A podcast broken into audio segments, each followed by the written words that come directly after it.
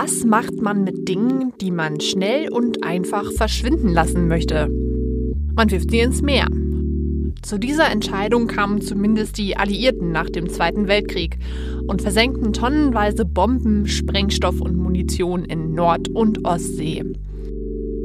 Welche Gefahren heute noch von diesem Kriegserbe ausgehen, das erfahren Sie in dieser Folge Nachschlag.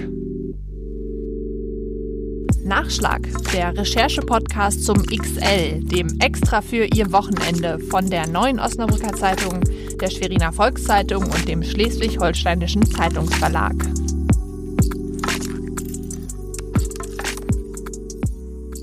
Hallo und herzlich willkommen zu diesem Nachschlag. Mein Name ist Luisa Riepe und ich stelle Ihnen an dieser Stelle immer ein Thema aus unserem Wochenendspezial, dem XL, näher vor.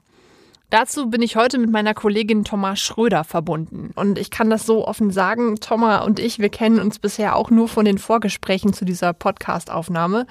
Deshalb wäre meine erste Frage, Thomas, willst du dich einmal kurz selber vorstellen? Ja, ähm, ich bin freie Wissenschaftsjournalistin, sitze hier oben im Norden in Flensburg und ähm, stoße deswegen meistens auf Themen, die irgendwie mit dem Meer zu tun haben. Das ist ja heute auch der Fall. Richtig, genau. Der Text, über den wir heute sprechen, heißt Das giftige Erbe des Krieges. Ähm, und um vielleicht einmal einzusteigen in das Thema, habe ich ein kleines Beispiel herausgesucht.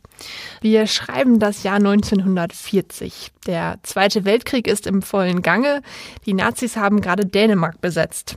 Am 2. September ist das deutsche Transportschiff MS Pionier auf dem Weg nach Oslo nicht nur mit fast 800 deutschen Soldaten an Bord, sondern möglicherweise auch mit Kanonen und Sprengstoff. Im Skagerrak wird das Schiff dann von einem britischen Torpedo getroffen und versenkt. Und erst jetzt, 2018, wurde das Schiff schließlich von Tauchern gefunden in 117 Metern Tiefe.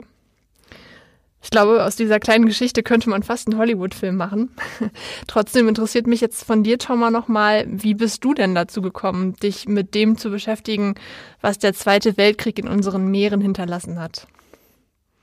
Ähm, ja, ich glaube, das war lange ein Thema, ähm, was, was nicht so verfolgt worden ist, ähm, von den Medien nicht und auch nicht von der Wissenschaft. Und ich erinnere mich, dass ich 2011 das erste Mal auf einer Konferenz ähm, war, wo es um das Thema ging, ähm, wo auch NGOs das Thema so ein bisschen mit auf die Tagesordnung gesetzt hatten und ähm, ja, das aber eigentlich auch durch die Initiative vieler Einzelner überhaupt zum, ja, zum Thema geworden ist. Ähm, da gibt es so ein paar Wissenschaftler oder Experten, die ähm, gemerkt haben, huch, da, da liegt ja eine ganze Menge und irgendwie weiß man gar nicht so richtig viel und will man vielleicht auch nicht so gerne wissen. Also da gibt es auch so Geschichten über Gutachten, die dann plötzlich nicht mehr zugänglich waren und so.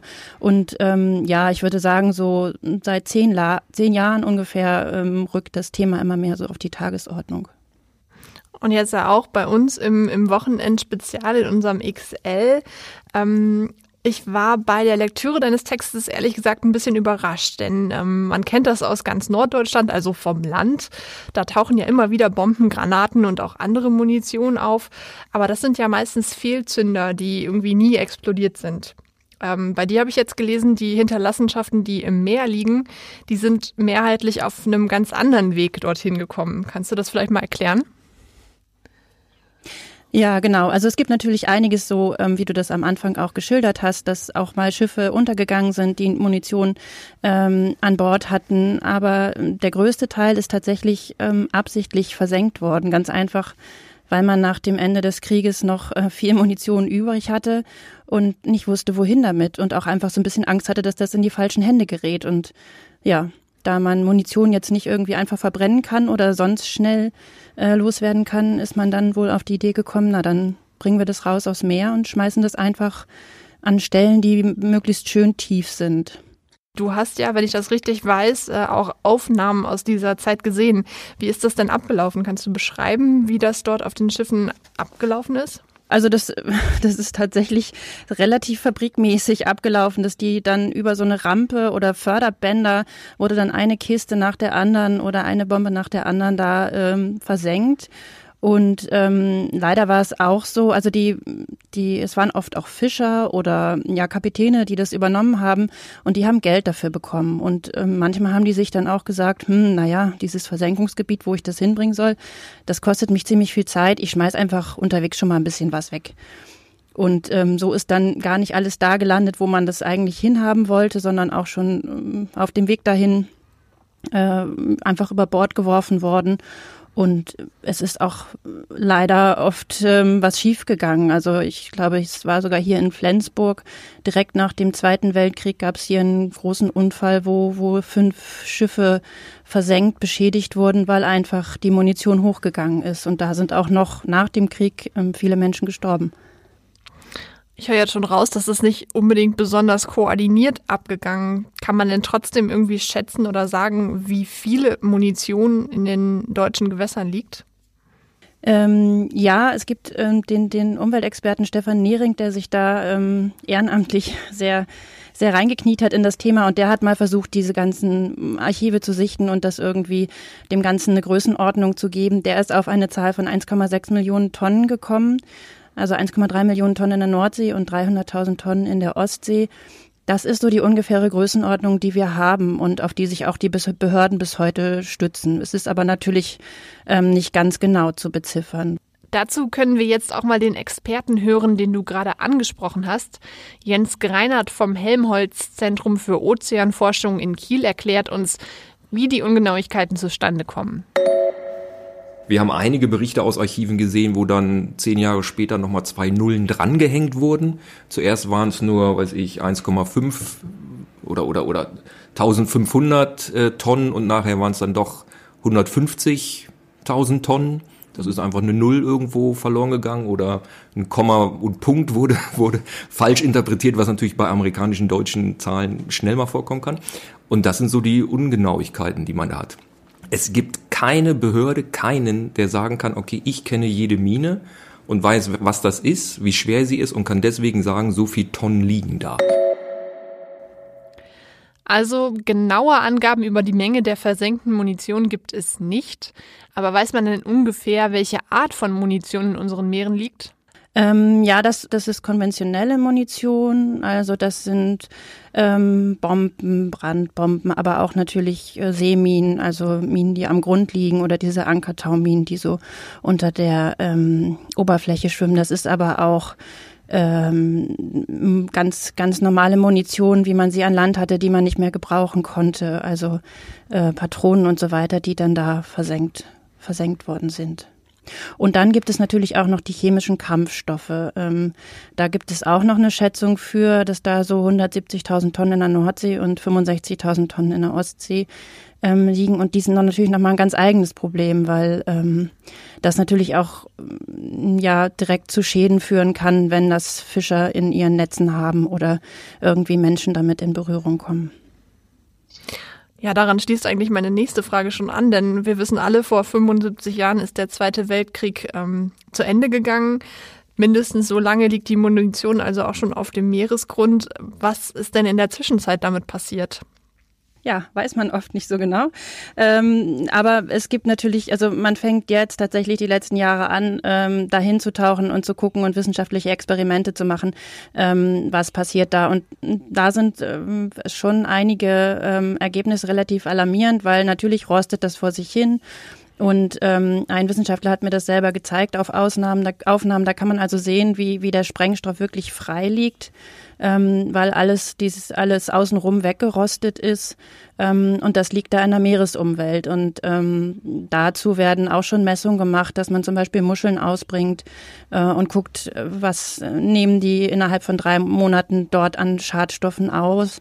Und ähm, das kann schon auch eine ganze Menge sein. Ähm, das ist ja dann oft TNT, ähm, was dort lagert zum Beispiel, oder andere Sprengstoffe, die sind oft krebserregend. Und ähm, wenn man da Muscheln direkt in der Nähe drei Monate hatte, dann hatten die am Ende dieses Versuchs schon erhebliche Mengen dieser krebserregenden Stoffe aufgenommen oder aus dem Wasser gefiltert. Das klingt jetzt nicht so, als würde man die Muscheln gerne essen, oder? Nee, tatsächlich nicht. Also wenn die direkt aus so einem Gebiet kommen, dann sicherlich nicht. Ähm, dort, wo man es weiß, ist das natürlich, sind das dann auch Sperrgebiete. Also da würde man dann auch nicht unbedingt die Muscheln fischen.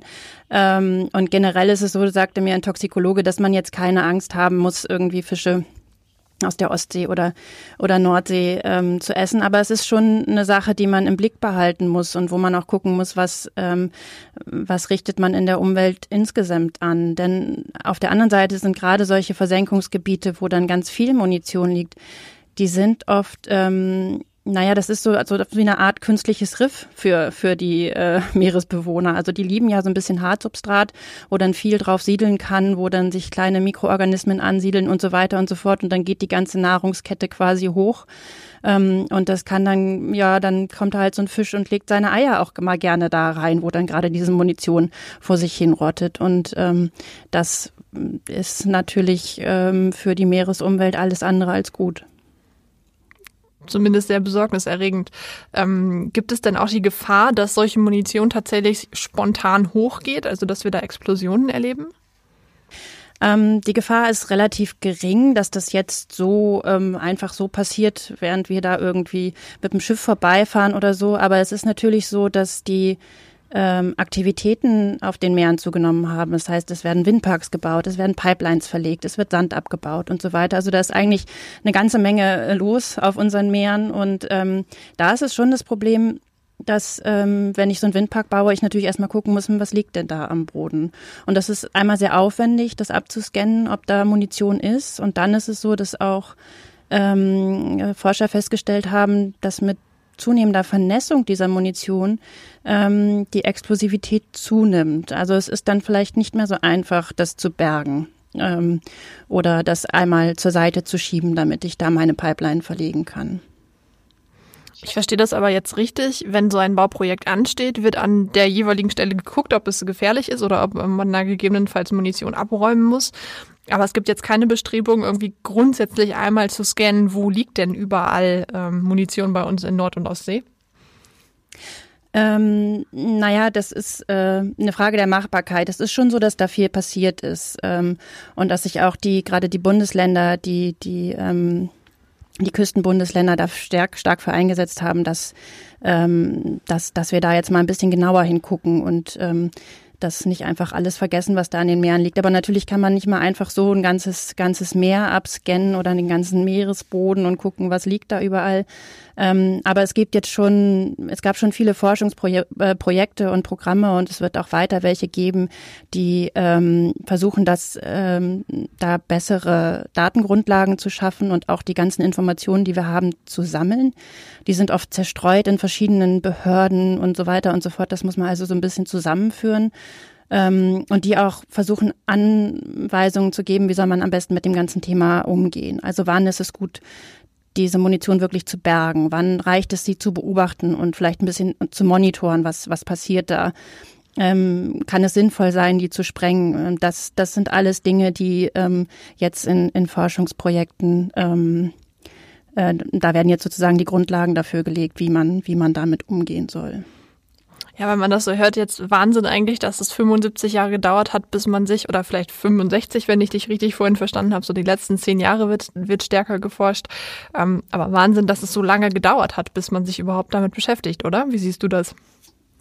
Ähm, ja, das ist halt natürlich mit den Meeren so, dass äh, tatsächlich ähm, man das schnell dazu verleitet, so, ja, das ist weit weg und wir sehen es nicht und ähm, dann funktioniert es ähm, so äh, aus dem Augen, aus dem Sinn. Und ich kann mir gut vorstellen, dass das tatsächlich auch ähm, viel damit zusammenhängt, dass wir einfach mehr machen auf den Meeren und ähm, mit, mit Windparks halt da aktiver sind und dann das Problem auch so ein bisschen ähm, offenbarer wird, ähm, Mensch, dass da mehrere Leute diese Frage stellen, was, wie kann denn das sein, dass da überall noch so viel, so viel liegt? Ähm, aber klar, äh, man hätte sich gewünscht, ähm, dass da vielleicht schon so ein bisschen, bisschen früher äh, die Aufmerksamkeit drauf gerichtet wird.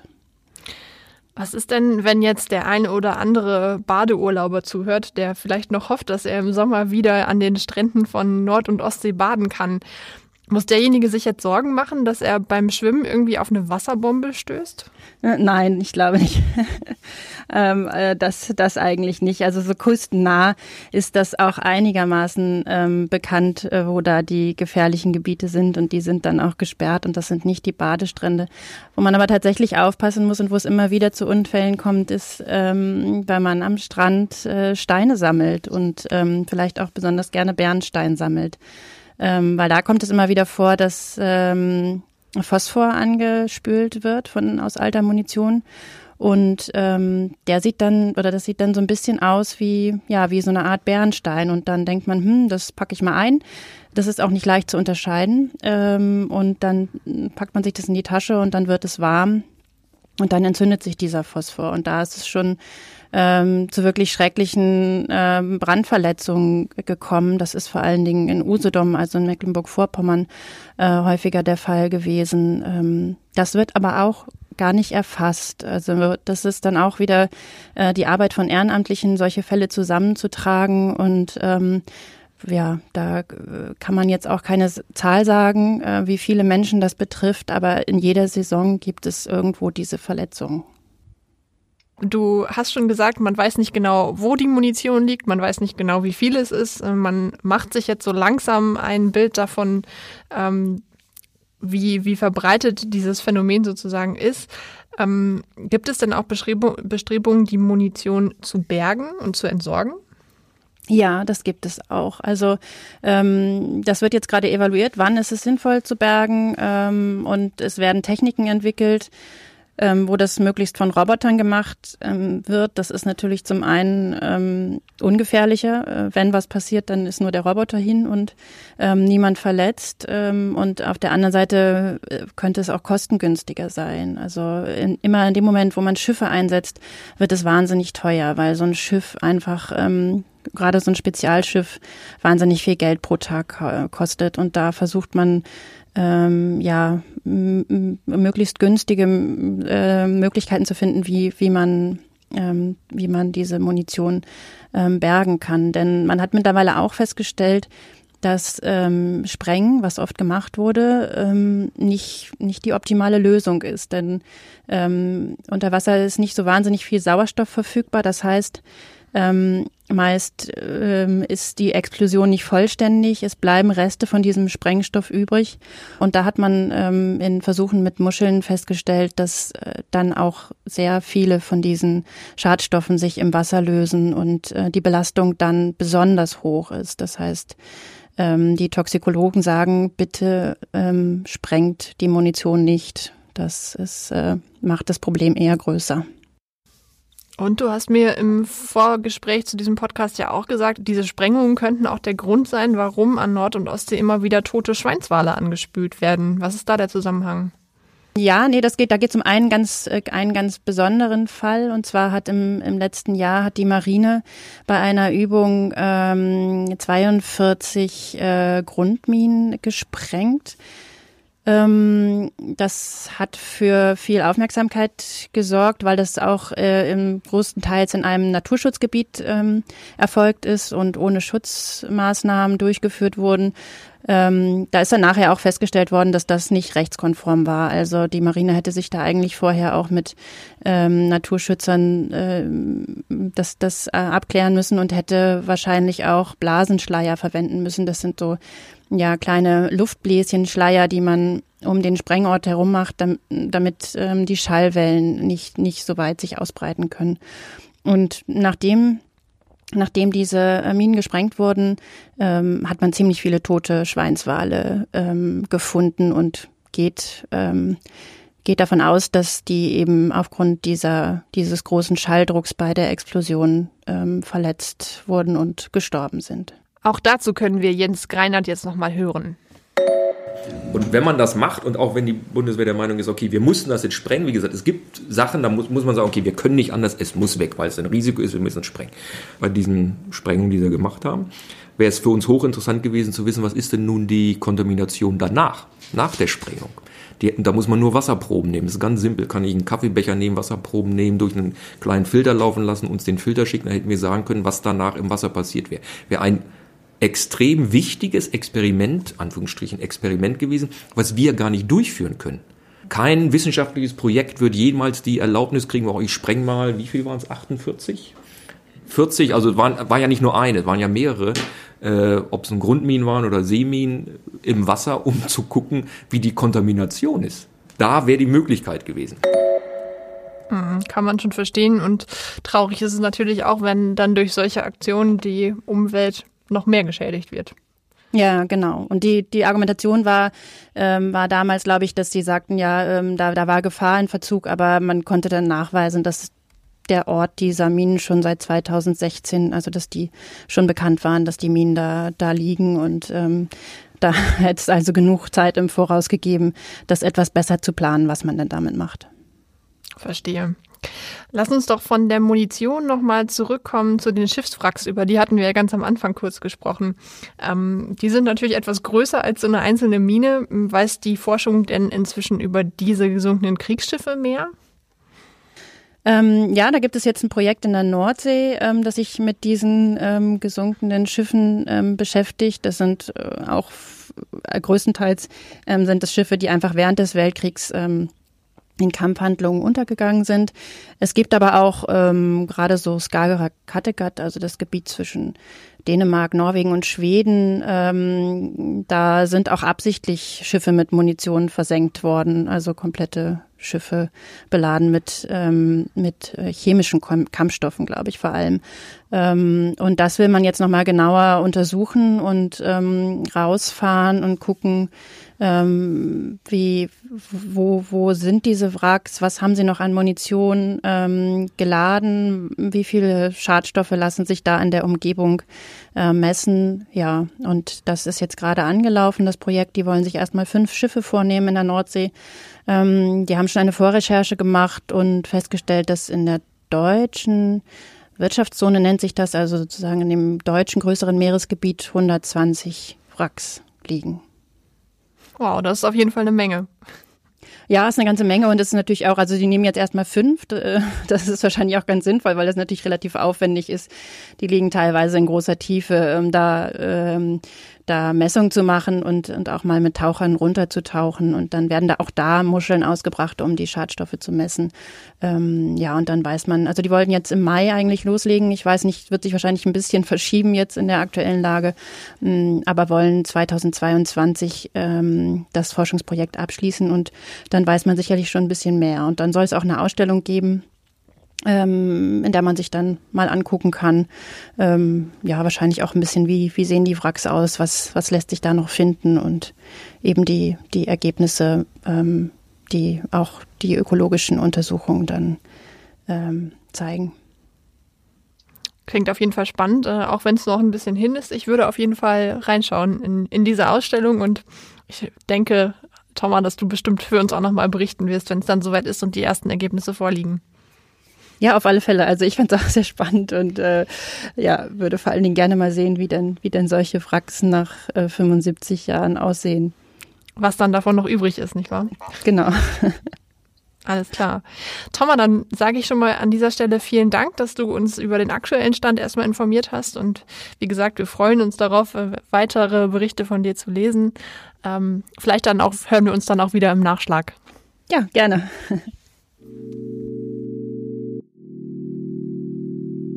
Das war Nachschlag, der Recherche-Podcast Ihrer regionalen Tageszeitung. Wenn Sie mehr zum Thema der heutigen Folge wissen möchten, den ganzen Text von Thomas Schröder mit einigen spektakulären Unterwasseraufnahmen finden Sie jederzeit auf der Internetseite Ihrer regionalen Tageszeitung. In der kommenden Woche gibt es dann eine neue Folge Nachschlag. Dann spreche ich mit meiner Kollegin Sina Wilke. Sie berichtet darüber, was ständige Diäten und das ewige Kalorienzählen mit der Psyche der Menschen machen. Ich würde mich also freuen, wenn Sie wieder zuhören.